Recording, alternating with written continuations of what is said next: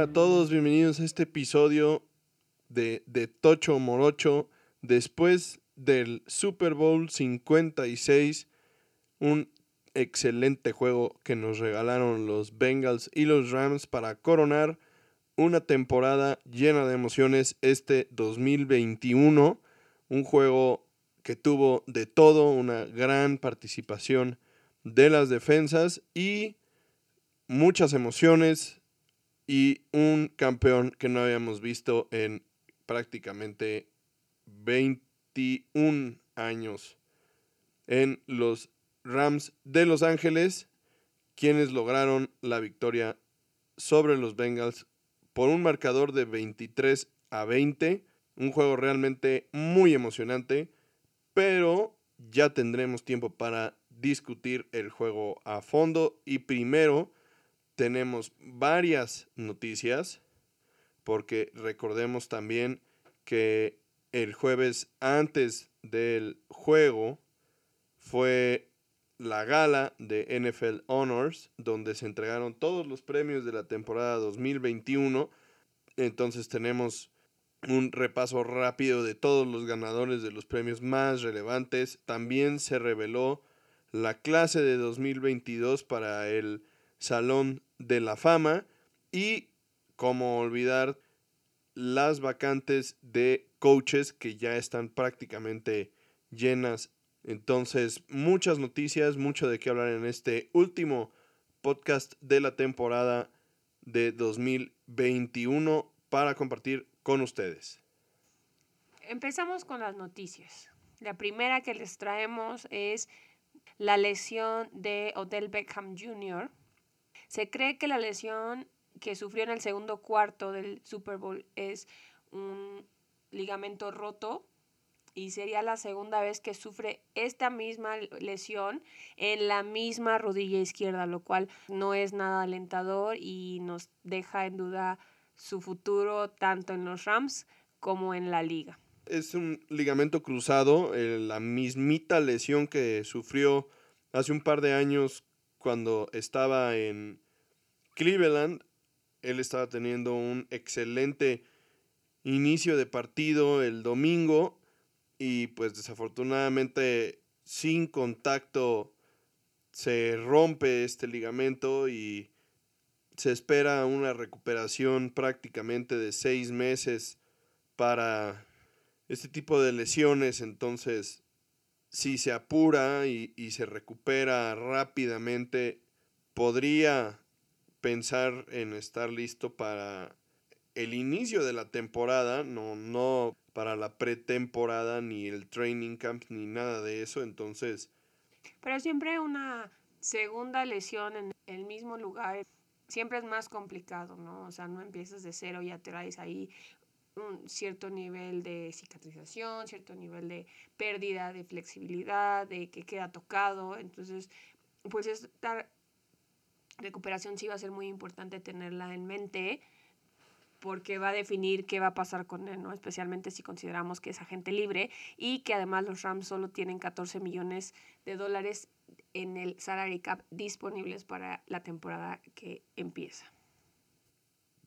Pasando a otra noticia, tenemos la disputa legal que tienen los Delfines de Miami con Brian Flores, que recordemos, pues él demandó a la liga y a varios equipos por el tema de racismo en la contratación o en el proceso de selección de coaches y también incluyó en la demanda a los delfines el hecho de que el dueño Steven Ross le ofreció 100 mil dólares por cada derrota a propósito que sufriera el equipo en su primer año como coach.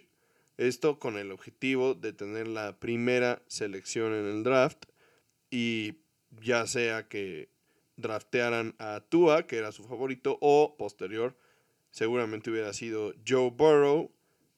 Y como ya, como ya habíamos platicado en, en alguna ocasión, tal vez no en este espacio, pero sí de forma privada, me parece que haber incluido esta parte en la demanda le resta un poco de importancia al tema que para Flores era más importante, que es el hecho de que hay un racismo bastante evidente en el proceso de selección de coaches y eso es lo que él quería evidenciar y cambiar. Al incluir esta parte, obviamente la NFL se va a tomar muy en serio esta acusación porque pone en riesgo la imagen y la integridad de la liga y claramente en este momento es el tema central de la demanda y le quito un poco a, a, la parte que creo yo que Flores buscaba realmente con más interés, pero pues en este momento la verdad las cosas están viendo bastante complicadas para el dueño de los delfines, que está en riesgo de perder al equipo si esto se ve comprobable. Yo he escuchado que es posible que la liga le ofrezca para llegar a un acuerdo y no investigar a fondo este asunto, que simplemente deje el equipo y se vaya sin hacer mucho ruido con tal de no poner en evidencia toda esta situación. Lo cual sería tristísimo porque sería como ponerle un curita a una herida que necesita otro tipo de atenciones, ¿no? Pero pues veremos cómo se desarrolla esta historia, tendremos que estar muy al pendientes porque pues sí son situaciones muy extenuantes cuando se vota para separar a un dueño de su equipo. Por otro lado, también seguimos con las noticias de los Rams.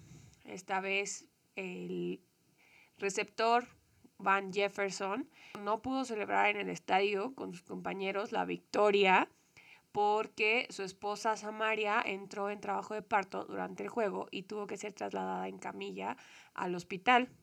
Ella, desde antes de que empezara el juego, le dijo a los Rams que no quería que le avisaran a Jefferson si esto sucedía, porque la prioridad de la familia era que él estuviera ahí 100% presente y hiciera su trabajo y lo diera todo, porque conociéndolo sabía que si le decían, iba a agarrar sus cosas y iba a salir corriendo.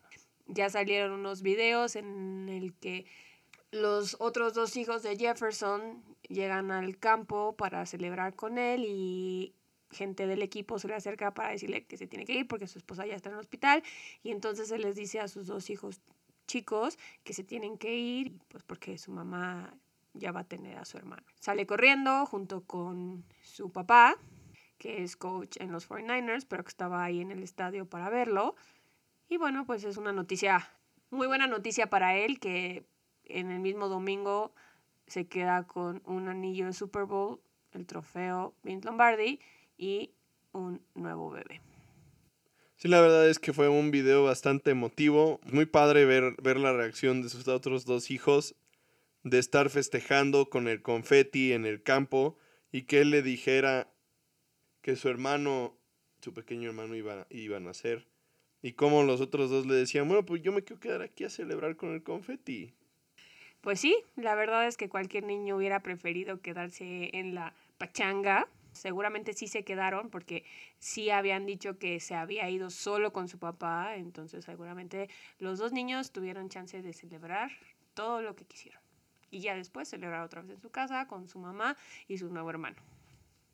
Y bueno, en otra historia bastante increíble es la de Eric Well, quien regresó del retiro al final de la temporada y para la postemporada de los Rams tras varias lesiones que sufrieron los safeties titulares y de segundo equipo Weddle, quien habría jugado para, el, para los Rams en, en, algún momento durante su carrera y también tuvo buenos años con los Ravens, regresó del retiro prácticamente de estar sentado en el sillón para jugar los últimos cinco partidos de la temporada contando los playoffs con los Rams y teniendo un rol bastante importante, pensando en que es una persona que viene del sillón. Dos años jugó todas las jugadas a la defensiva del Super Bowl y todas las jugadas a la defensiva del juego de campeonato después de que solo jugó 61 jugadas el juego divisional y solamente jugó la primera mitad del juego contra los Cardenales de la primera semana de playoffs porque digo fue, se fue se fue aclimatando pero llegó a jugar todas las jugadas a la defensiva del Super Bowl. Y todavía más impresionante el hecho de que se lastimó el músculo del pectoral y del hombro derecho y así tuvo que terminar de jugar el partido teniendo pues, un juego decoroso, no un papel protagónico, pero sí definitivamente siendo la válvula de escape del, del equipo. Realmente admirable su esfuerzo, la dedicación y al final el premio, un anillo de Super Bowl. La verdad es que una historia bastante interesante para Eric Weddle, quien demostró lo que es el, el, amor al deporte y lo difícil que es mantenerse retirado, ¿no? O sea, a veces creemos que el retiro de estos jugadores es prácticamente lo máximo después de haberlo dado todo. Hay muchos que se quedan con el gusanito y sí, claro que si los buscan, se echan un palomazo como Weddle. Entre ellos Tom Brady y Sean Payton, ¿no? Que sí, Tom Brady salió a anunciar su retiro, pero posteriormente salió a decir que nunca digas nunca, ¿no? O sea, que deja la puerta entreabierta a la posibilidad y pues Sean Payton también dice que va a ser algo temporal, no sabe qué va a pasar en el futuro, pero nunca mencionó la palabra retiro, ¿no? En este caso, Weddle ya dijo que sí, ahora sí ya es definitivo, se re retira, se va a su casa a tener la operación que requiere para la lesión de pectoral que mencionas y que ahora sí ya se va a quedar como espectador. Sí, ya muy diferente también que hayas cumplido el sueño de ser campeón. Porque además recordemos que Weddle estuvo la última vez con los Rams cuando se les fue el Super Bowl, ¿no? Entonces se retiró justo en esa temporada con el mal sabor de boca, habiendo perdido el Super Bowl y haber tenido la oportunidad de borrón y cuenta nueva y de ayudar a su equipo a ahora sí lograrlo, le deja en la posición perfecta para el retiro. Por otro lado, en una noticia un poco desafortunada, tenemos a Adrian Peterson, quien fuera arrestado el domingo en el aeropuerto de Los Ángeles por cargos de violencia doméstica. Pagó una fianza de 50 mil dólares y fue liberado el mismo día. El vuelo iba de Los Ángeles a Houston, ya estaba en pista y hubo una denuncia de un altercado entre un hombre y una mujer. Se dio aviso a las autoridades del aeropuerto, al FBI, a, las, a la policía de Los Ángeles, eh, obligaron al avión a regresar a la puerta de embarque para poder sustraer al sujeto del avión, quien resultó ser Adrian Peterson. En cuanto lo bajaron, lo detuvieron y el vuelo siguió adelante con sus planes y la acompañante de Adrian Peterson se fue en ese vuelo a Houston. Esto pues ya también es complicado porque Adrian Peterson es agente libre y además ya había tenido un cargo también de violencia en el 2014 en contra de su hijo. Entonces, el futuro no pinta muy bien para Adrian Peterson, que ya estaba pues también dando patadas de ahogado para mantenerse en el campo con el equipo que fuera y pues esto le resta muchísimos puntos y le quita incentivos a algunos equipos que pudieran haber estado considerándolo para fortalecer su cuerpo de receptores y entonces yo creo que aquí hasta aquí ahora sí ya quedó la carrera de Adrian Peterson. Por último, de las noticias en general tenemos que la semana pasada empezaron a suceder algunas cosas dentro de los Cardenales de Arizona, empezando porque Kyler Murray eliminó todas las referencias, fotos, etcétera, de los Cardenales de su cuenta de Instagram. Y esto obviamente generó todo un chisme tremendo, porque además de todo, simplemente borró todo y no hizo comentario al respecto. Posteriormente algunos de los hombres de información de la NFL salieron a, decir que los Cardenales estaban bastante decepcionados con la forma de actuar de Kyler Murray, con su lenguaje corporal, con su falta de madurez, de liderazgo, su poca capacidad de aceptar sus errores, ¿no? La responsabilidad que tiene él sobre el desempeño en el campo, que tiende a señalar a sus compañeros, entonces parece que empieza a haber mala leche entre Murray y los Cardenales.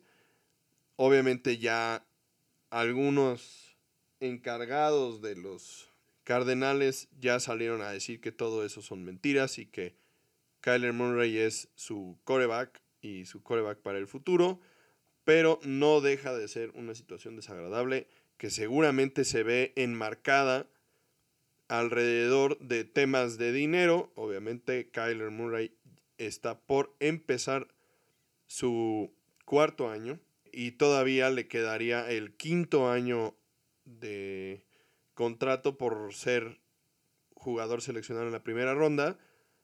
Y esto obviamente a él parece no parecerle, pero la sartén lo tienen los Cardenales por el mango, porque pues, evidentemente como tiene un contrato, no le quedan más opciones más que presentarse a jugar o perder años de juego, si es que los Cardenales evidentemente no lo quieren cambiar con algún otro equipo, que se ve difícil en este momento.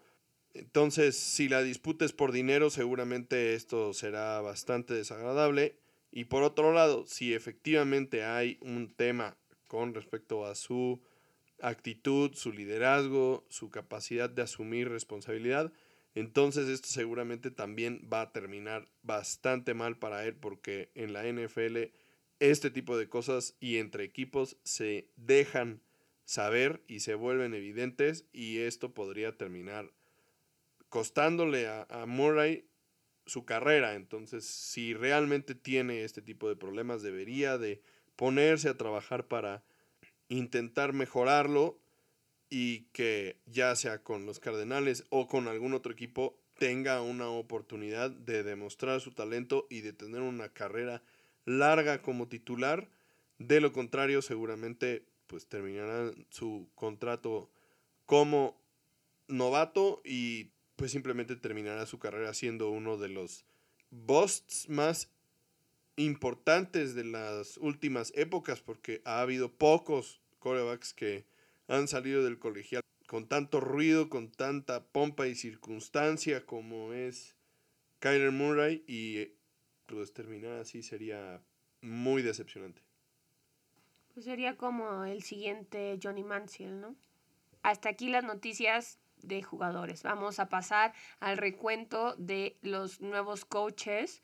Ya tenemos cubiertas las nueve vacantes que teníamos disponibles, entonces vamos a hacer un recuento de los que habíamos mencionado y le vamos a sumar los que se anunciaron en este Inter.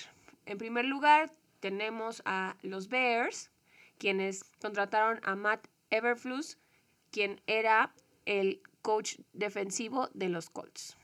En segundo lugar, tenemos a los Broncos, quien contrataron al coordinador ofensivo de los Packers, Nathaniel Hackett. En tercer lugar, los Dolphins, quien contrataron al coach ofensivo de los 49ers, Mike McDaniel.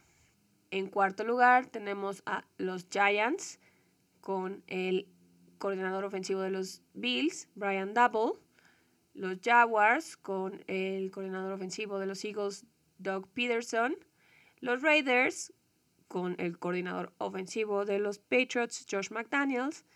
Los Saints, quienes subieron a su coordinador defensivo, a head coach Dennis Allen. Los Texans, quienes sacan de retiro a Lobby Smith. Y los Vikings, quienes contrataron ahora sí oficialmente al coordinador ofensivo de los Rams, Kevin O'Connell, porque recordemos que ya se había anunciado la noticia, pero que no podía hacerse oficial hasta que no concluyera el Super Bowl.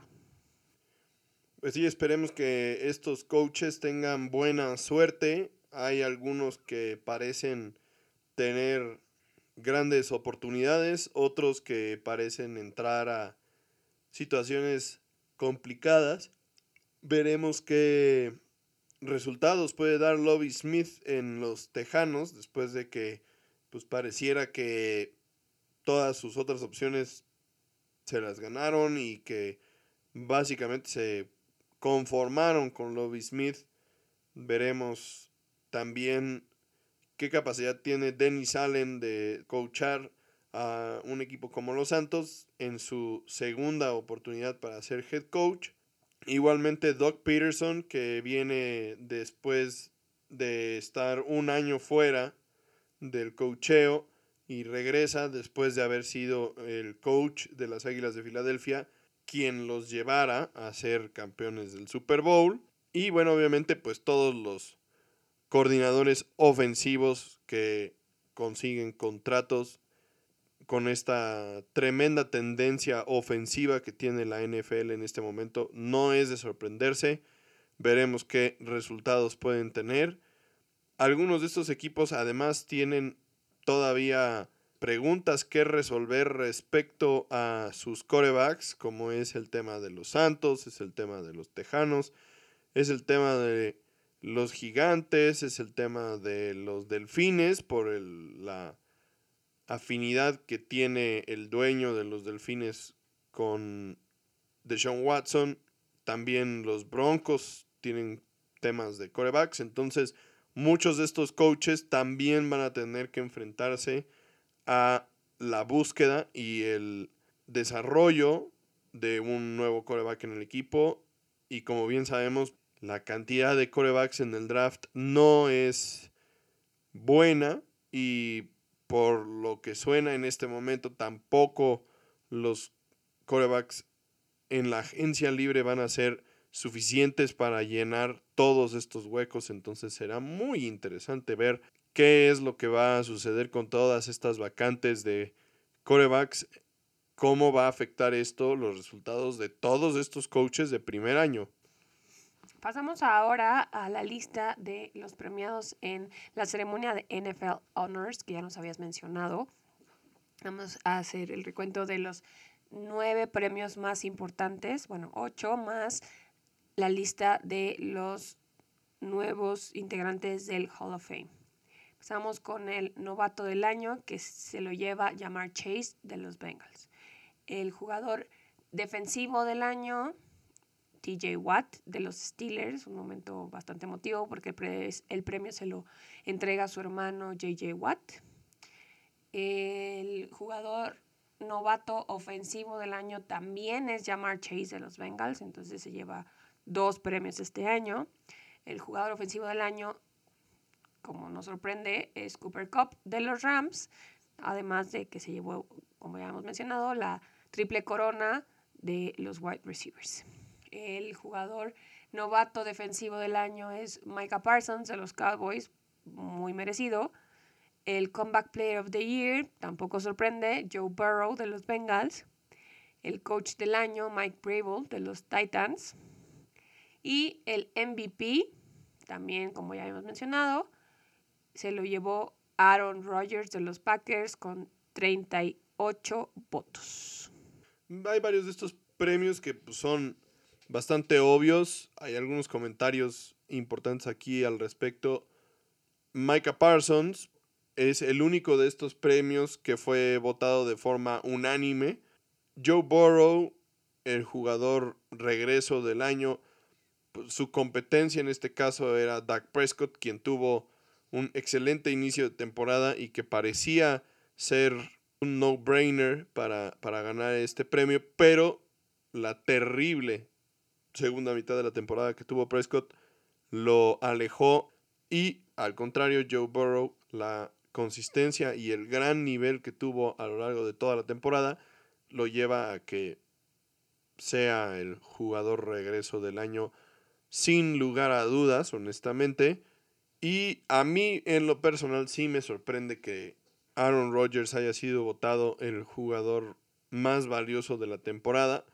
Me parece que los números y las estadísticas que tenía Tom Brady lo hacían merecedor de este premio. Recordemos que, que el desempeño en la postemporada no influye para ninguno de estos premios. En todas las estadísticas, Tom Brady tuvo un mejor año que Aaron Rodgers, simplemente en la parte de victorias no fue así. Aaron Rodgers tuvo más juegos ganados con los Packers que Brady con los Bucks. Pero a mí me parece que, que realmente lo merecía un poco más Brady que Rodgers. Pero bueno, ni modo. Por eso no votamos para estos premios. Y bueno, lo último que nos queda de los NFL Honors es la lista de, la, de los nuevos miembros de la clase 2022. Cuéntanos, ¿quiénes fueron merecedores de este honor? Bueno, la lista completa es Tony Boselli, Leroy Butler, Sam Mills, Richard Seymour, Brian Young, Cliff Branch, Art McNally y Dick Vermeil. De estos, pues algunos conocidos, Tony Boselli, uno de los jaguares de Jacksonville originales, liniero ofensivo, que tuvo una tremenda carrera con ellos. Richard Seymour, un tackle defensivo de los Patriotas de Nueva Inglaterra, en aquella primera dinastía de los Patriotas, una de las piezas clave de la defensiva de, de ese equipo que era pieza central para todos esos Super Bowls que ganaron en la primera parte de, la carrera de Tom Brady. Y también Dick Vermeil fue head coach de las Águilas de Filadelfia y de los Rams en aquel entonces de San Luis. Y fue el coach que justamente les dio su primer campeonato con Kurt Warner como coreback en aquella temporada pareciera de cuento de hadas donde Kurt Warner toma las riendas del equipo después de que Trent Green saliera lesionado en el primer juego de pretemporada. Se perdía el resto de la temporada y Dick Vermeil fue quien tomó la decisión de darle una oportunidad a este don nadie y con esto nace lo que hoy conocemos como el Greatest Show on Turf, esta tremenda combinación de Kurt Warner con Marshall Falk, Isaac Bruce, Tory Holt, que realmente eran un equipo súper impresionante. Los primeros pasos a lo que hoy conocemos como estas ofensivas spread que pasan por todos lados del campo y que buscan formas de que la defensiva cubra todo el campo a lo largo y a lo ancho y fueron realmente aplastantes, ¿no? Y bueno, todos estos nombres que tenemos nuevos en el Salón de la Fama, pues han tenido un impacto importante en la NFL y los veremos en agosto en Canton dando sus speeches de entrada al Salón de la Fama. Y ahora sí pasemos a lo que nos trajo aquí el día de hoy. Lo que queremos platicarles y lo más importante de esta temporada 2021. El juego del domingo pasado, el Super Bowl 56 en Los Ángeles. Me parece que fue uno de los mejores Super Bowls de los últimos años por muchas razones, ¿no? O sea, porque son caras nuevas, porque se iba a jugar en un estadio de uno de los dos equipos, aunque no fuera oficialmente el local, porque tenemos un equipo prácticamente novato, joven en los Bengals, que el promedio de edad es de 26 años, entonces pues todavía tienen un gran futuro por delante, apenas es lo primero que les hemos visto, pero no se va a acabar aquí. Y por otro lado, pues también los pocos puntos en el marcador, como ya nos habías mencionado, 23-20 a favor de los Rams hablan muy bien de ambas defensivas. En el caso de los Rams, Aaron Donald y Von Miller, junto con el resto de la defensiva, se pusieron las pilas. Sí, en la segunda mitad les costó un poco detener y comenzar a, leer a lo que estaban haciendo los Bengals, pero pues cuando se necesitaba, ahí estuvieron. Y además, pues apoyaron a la ofensiva que por un momento no pudo entrar en ritmo y que se veía completamente perdida y que no podían contra la defensiva de los Bengals y pues lograron acortar la distancia en el marcador porque recordemos que para la segunda mitad los Bengals seguían arriba en el marcador, ¿no? Hicieron lo que tenían que hacer, acumulando siete sacks, empatando el récord de Super Bowl a solo dos de lo que había sufrido Joe Burrow en un juego anterior en playoffs cuando lo saquearon nueve veces, ¿no? La verdad es que para muchos Aaron Donald es el mejor jugador defensivo de su generación y lo único que le faltaba para poder comprobar y para poder tener una carrera completamente redonda era ese anillo de Super Bowl que ya se le había escapado y pues finalmente lo logra. Fue un juego muy completo. Ambas ofensivas tuvieron buenos momentos. La verdad, las dos defensivas estuvieron a un altísimo nivel. El reto para los Bengals era encontrar la forma de parar a la ofensiva de los Rams, quienes habían corrido bastante bien la bola durante todo el año y que además de todo tenían a Cooper Cup, el dueño de la triple corona de receptores en la temporada, y entonces una defensiva que está compuesta de un roster sin estrellas, ¿cómo iba a poder detener este ataque tan explosivo de los Rams? Y la verdad es que lo hicieron muy bien. El esquema fue obligar a los Rams a jugar por pase, evitando el juego por tierra a toda costa y lo lograron bastante bien porque solamente le permitieron a los Rams 43 yardas por tierra en todo el partido. Y después de eso, una vez establecida esa base de la defensiva, el esquema para la defensiva secundaria fue un esquema en el que solamente jugaron cuartos prácticamente toda la primera mitad, obligando a los Rams a tomar los pases cortos, invitándolos a, pasar largo para que pasaran a donde tenían a toda esta gente atrás, ¿no? Y quitándoles la posibilidad de utilizar a Cooper Cup en las jugadas explosivas, que normalmente es donde hace más daño y en general, el plan de fuego fue muy exitoso. Lograron interceptarle dos veces a, Matthew Stafford. Y normalmente esa es una de las estadísticas clave para un juego como estos, ¿no? El que gana la pelea de los cambios de posesión, normalmente es el equipo que gana estos juegos importantes, pero, por otro lado, las siete capturas que sufrió Joe Burrow fueron un poco más costosas que estas dos intercepciones de, de Matthew Stafford porque la ofensiva de los Bengals no pudo aprovecharla. Sí, dejaron muchos puntos sobre la mesa cuando habían avanzado muy bien, llegaban a zona de gol, a la red zone y salían con tres puntos o sin puntos, ¿no? Entonces, pues eso en un juego como este te sale muy, muy, muy caro y fue finalmente lo que contribuyó a la derrota de los Bengals cuando tuvieron prácticamente la ventaja durante todo el juego. Y bueno, no es sorprendente porque como bien mencionas, tenían enfrente a Aaron Donald y a Von Miller. Si consideramos que el problema de la ofensiva de los Bengals sigue siendo el mismo desde que draftearon a Joe Burrow. La línea ofensiva no pudo contra Aaron Donald cuando más importaba.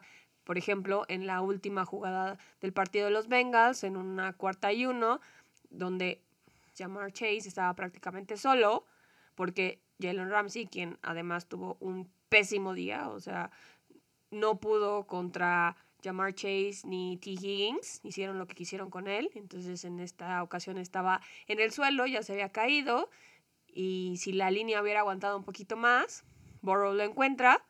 Si lograba Chase quedarse con el balón, era un touchdown seguro porque ya no tenía a nadie adelante de él, ¿no? Entonces, aquí vemos también esto que mencionamos cada vez que hablamos de los Bengals. Y no es por quitarle mérito a el draft de este año porque pues sí tú dudabas un poco de llamar Chase, pero ya vimos que salió mucho mejor para los Bengals de lo que esperábamos y que bueno, pero no pueden seguir así. O sea, sí tienen todo el talento, aunque como dices, su defensiva no tiene estrellas que, brillen más que otros, pero hicieron el trabajo que tenían que hacer para llegar a donde estaban, ¿no? Y, y con un talento también como el de Burrow, no puedes desaprovecharlo, no puedes arriesgarte a que le quite el lugar a Russell Wilson como el coreback más saqueado, más capturado, ¿no? Si no lo dejas hacer y, ni lo, y no lo apoyas para hacer lo que tiene que hacer, por más que sea un equipo joven, que tenga todo su futuro por delante, no van a llegar a ningún lado o van a llegar, seguir llegando al Super Bowl y van a ser el siguiente equipo que llegue a cuatro Super Bowls seguidos sin ganarlo porque no pueden solucionar esas cosas. Sí, definitivamente el tema de la línea ofensiva es algo que van a tener que buscar urgentemente en, en esta off-season. Afortunadamente para ellos, el draft de este año pues tiene varios tackles y gares que son bastante buenos. Es uno de los drafts más profundos en cuanto a jugadores de la línea ofensiva se refiere. El problema es que los Bengals no están acostumbrados a draftear en el lugar 31. No, pero ya sabes a lo que vas, entonces no importa. O sea, te digo, este es uno de los drafts más profundos en cuanto a línea ofensiva se refiere. Y entonces seguramente podrán encontrar, aunque sea el lugar 31, a un buen jugador de la línea ofensiva que pueda ayudarles eh, la próxima temporada. Ahora bien, creo yo que la parte importante de, del juego de los Bengals también fue la decisión del el coach Zach Taylor de cambiar su filosofía ofensiva después de la primera jugada del segundo medio, pues es bastante desafortunada los Bengals habían logrado algo histórico en, en el segundo medio. O sea, que en la primera jugada de una mitad, sin considerar el kickoff, se anote un touchdown, no había sucedido nunca en el Super Bowl. Los Bengals lo, lograron, digo, sí, obviamente tiene su controversia porque Higgins prácticamente le arranca la cabeza a Jalen Ramsey. Y pues, evidentemente eso le ayuda a completar el pase. Los árbitros no lo vieron, pero ese pues es asunto del arbitraje. No, sí lo vieron, se supone, ya salió a decir el cuerpo de árbitros que sí lo vieron, pero salieron a justificarlo diciendo que no hubo jalón, o sea, no, no volteó la cabeza de Ramsey al hacer, al sujetarlo de la máscara. Que es una justificación completamente mala porque sí lo agarra de la, de la máscara y sí le voltea la cara. Entonces, debió haber sido castigo o interferencia de pase, o debió de haber sido foul personal por agarrar la máscara. No marcaron nada. Como diría Jorge Campos, pues no fue foul porque no lo marcaron y punto, ¿no? Y el, la jugada fue buena, fue touchdown. Pero después de eso, entonces, la defensiva de los Bengals hace la, la buena, le intercepta de nueva cuenta a Matthew Stafford y con el campo corto, la balanza, el momento del partido a su favor, los Bengals empiezan a convertirse en los Vaqueros de Dallas. Entonces, a correr en primer down en todas las jugadas, si bien la verdad habían tenido un buen día en el juego por tierra, empezaron a volverse predecibles, dejaron de ser agresivos, estaban pasando muy bien, estaban retando a la defensiva de los Rams, pases rápidos, pases con trayectorias buscando el centro o buscando las bandas para evitar la presión de Donald. Un plan de juego agresivo, rápido, creativo y se hicieron un lado de eso en, en, la, en la segunda mitad del tercer cuarto y eso los mató porque se salieron de ritmo, perdieron esa, ese deseo, esa hambre de ir por el partido y fue donde le abrieron la puerta a los Rams para meterse, armar la remontada y que al final de cuentas le sacaran el juego cuando evidentemente ya era muy, muy obvio qué era lo que iban a hacer. Y aún así, las primeras jugadas de ese último drive que tuvieron los Bengals, habían pasado dos jugadas y ya habían avanzado la mitad de las yardas que necesitaban para meterse a la zona de gol de campo. Una vez que volvieron a, tomar ese, ese juego agresivo, volvieron a mover la bola bien, pero entonces algunas decisiones un poco extrañas ahí, correr una draw al lado donde está Aaron Donald para intentar ganar una yarda, pues es una jugada muy poco creativa. Necesitas ayudarle a ese Gar a bloquearlo. No, no lo puedes dejar uno a uno en una jugada en la que están fakeando que van a pasar. Porque pues le va, le va a dar la vuelta al, al, Gar. Y en la última jugada en cuarto down, pues simplemente se la cantó. Sea, estés hablar del mejor jugador defensivo de la liga y decirle que su anillo del Super Bowl está a una jugada y que lo pare una persona solo. O, nuevamente, ¿por qué no dejar al corredor a que lo estorbe? ¿O por qué no ponerle al tackle? ¿O por qué no ayudarle con el centro? Falta de creatividad en el esquema de bloqueo por parte de los Bengals en esa última jugada, la verdad también. Pero ni modo, pues, al final de cuentas, ese era el reto para los Bengals, honestamente sin duda el, mejor equipo, digamos que talento contra talento, pues eran los, Rams, ¿no? Y, el reto era contenerlos y la verdad es que lo hicieron muy bien durante prácticamente todo el partido y estuvieron a punto, a punto, a punto de sacarles el juego y como ya bien mencionaste, estuvieron a punto, o sea, dos segundos más que hubiera aguantado de cegar a Aaron Donald y tal vez estaríamos hablando de que el juego no terminó 23 a 20, sino 26 a 23 favor de los Bengals porque Jamar Chase estaba absolutamente solo. Les faltó colmillo a los Bengals, se ve que prácticamente los novatearon, pero no es algo malo. O sea, es un equipo muy joven contra un equipo de veteranos como lo son Matthew Stafford y Aaron Donald, con muchísima experiencia, aunque tenían también al coach más joven en ganar un Super Bowl en Sean McVay, pues ya sabían a lo que iba, ¿no? También era como la última oportunidad de Matthew Stafford y Aaron Donald, en este caso, no es que les hayan regalado el Super Bowl, pero tal vez lo querían un poquito más. Y por otro lado, Joe Burrow y los Bengals como tal, el, equipo que tienen ahorita, apenas están empezando su carrera, ¿no? Apenas están teniendo esas probaditas de grandeza y qué bien que lo han hecho, ¿no? O sea, en dos temporadas, prácticamente una, porque la primera temporada Joe Burrow, pues, no contó.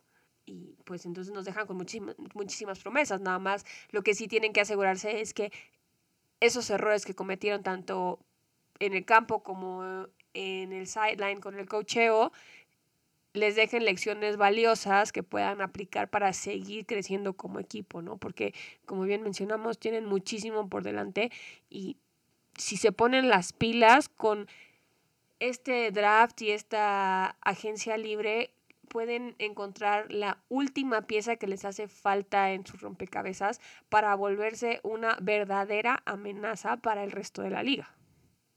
Por otro lado, también el desempeño de los receptores de los Rams es increíble. Al inicio del partido cualquiera pudo haber pensado que Odell Beckham iba a ser el MVP porque empezó súper intenso el, el, partido. Realmente tuvo estadísticas impresionantes. 52 yardas y un touchdown en dos recepciones, destruyendo a la defensiva de los Bengals que estaban diseñados para eso. O sea, la defensiva de los Bengals estaba regalándoles a los Rams, a Odell Beckham, y los Rams empezaron a tomarlo y los estaba explotando fuertemente hasta que se lesionó. Y la verdad es que sí se vio cómo batalló la, la ofensiva de los Rams por encontrar alguien que pudiera ayudarles a, aprovechar estos huecos en la defensiva de los Bengals. Intentaron con Ben Skoronik y pues tuvo ahí una, un tremendo error, un pase que le pasa entre las manos y fue la primera intercepción de Matthew Stafford. Y realmente pues, las alas cerradas en esta ocasión tampoco tuvieron un juego relevante. Y entonces, en el momento de más presión para los Rams, la opción fue buscar a Cooper Cup, ¿no? O sea, ir por la persona a la que más confianza le tienes, aunque le estuvieran jugando lo que le estuvieran jugando, y vaya que aceptó el reto y lo venció. Con 8 recepciones para 92 yardas y 2 touchdowns, increíbles touchdowns, los dos, incluyendo el touchdown para irse arriba, por supuesto. El juego de Cooper Cup fue francamente digno del MVP de un Super Bowl. Qué temporada y qué forma de coronar la temporada de Cooper Cup que en el momento en el que no había nada más, o sea, todas las otras opciones ya se habían desgastado y lo único que podías hacer era ir a buscar a tu jugador al que ya sabían que vas a ir a buscar. Aún así, lo fuiste a buscar, lo encontraste y te sacó del hoyo. Increíble el partido de Cooper Cup. Él en una sola temporada logró lo que Jerry Rice logró a lo largo de toda su carrera. Jerry Rice también tuvo la triple corona de los receptores, pero él lo hizo a lo largo de toda su carrera. Para que pongamos en contexto, lo que vimos este 2021 de Cooper Cup es algo que no se había visto y que seguramente no se va a repetir. Este muchacho que fue drafteado de la Universidad de Eastern Washington, una universidad de la segunda división del fútbol americano colegial, que no fue un candidato altamente reclutado al salir de, de high school. Y no tuvo ofertas de becas de ninguna universidad hasta su último juego que esta universidad que comentas, digo, le, le ofreció jugar y pues él optó por eso porque era su única oportunidad. Exacto, o sea, el camino menos pensado, ese fue el que tomó Cooper Cup para llegar a la NFL.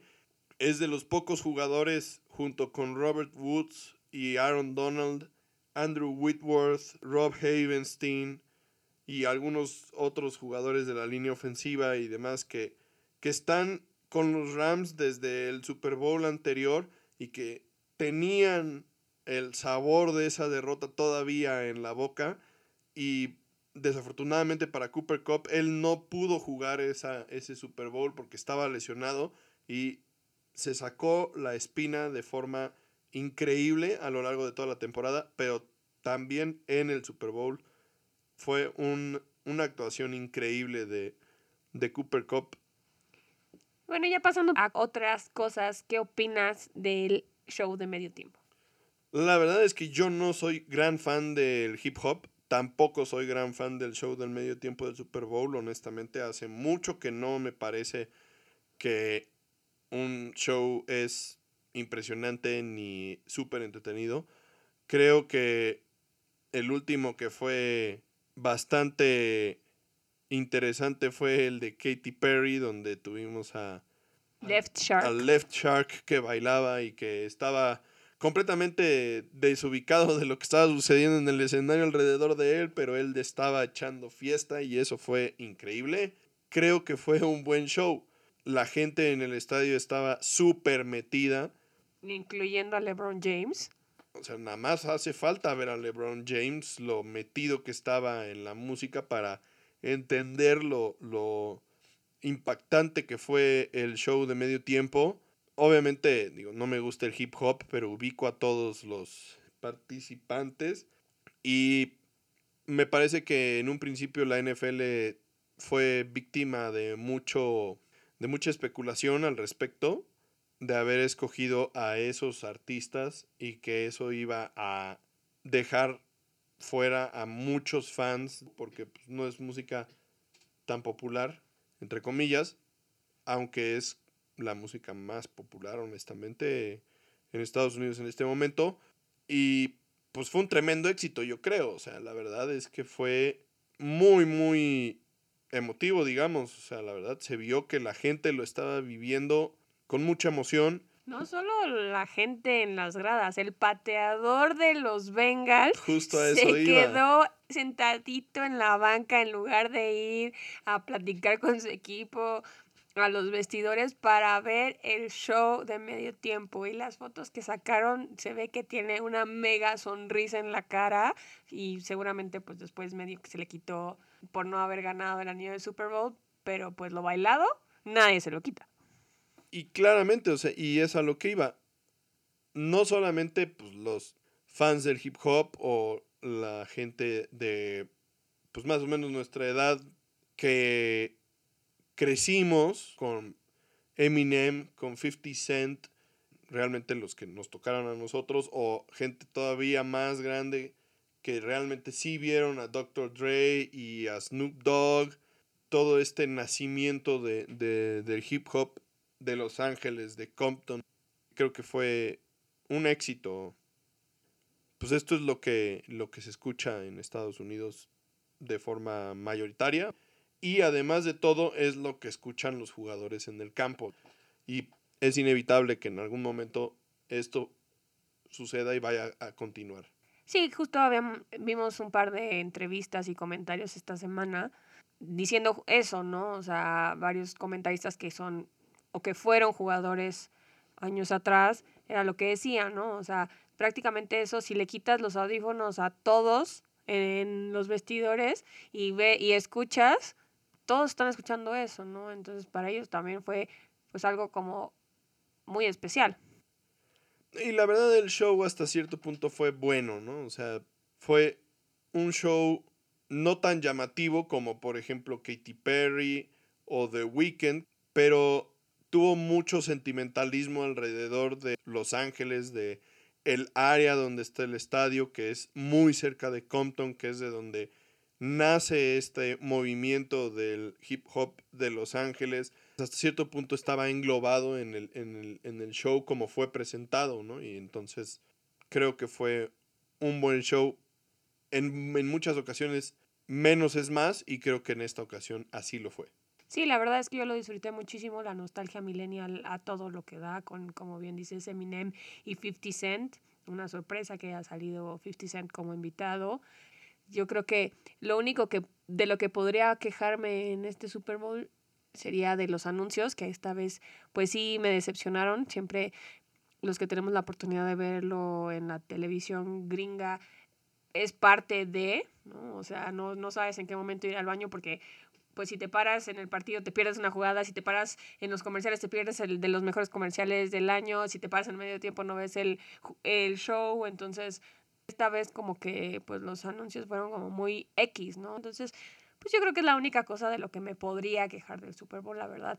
Lo vivimos muy a gusto, sufrimos, celebramos, todo podía pasar. Esa es la diferencia de ver un Super Bowl cuando no está tu equipo, entonces no sufres tan feo, ni celebras tanto, pero te da gusto ver que de verdad es un juego que en el que los dos equipos lo dejaron todo en el campo y que pues a fin de cuentas como mencionas, el que hizo un mayor esfuerzo se quedó con la victoria, ¿no? Entonces cerramos la temporada de la mejor manera y yo creo que sí vamos a seguir viendo a los Bengals pelear por ese lugar, por regresar, por finalmente ganar por primera vez un Super Bowl y pues nos vamos muy contentos. Y pues bueno, sí, efectivamente nos vamos muy contentos y nos vamos también con algunas preguntas que tenemos con miras a la temporada de 2022. Algunas de estas son ¿qué va a pasar con los Saints sin Sean Payton? ¿Qué va a pasar de Tampa Bay sin Tom Brady? ¿Y cuántos jugadores perderán en la agencia libre? Uno de estos será Gronk, se retirará, buscará algún otro lugar donde jugar. ¿Qué va a pasar con los Broncos que no solamente tienen un nuevo head coach, tienen que buscar un nuevo coreback, sino que también el equipo está a la venta? ¿Quién los va a comprar? ¿Se van a quedar en Denver? ¿Qué va a pasar con toda la saga de los Cardenales y Kyler Murray? ¿Se quedará Aaron Rodgers en Green Bay y se quedará Russell Wilson y o Pete Carroll en Seattle. Muy importantes estas dos preguntas porque si alguno de estos corebacks decide salir del equipo, seguramente será una de las piezas claves para la agencia libre, para los equipos que ya mencionamos necesitan corebacks.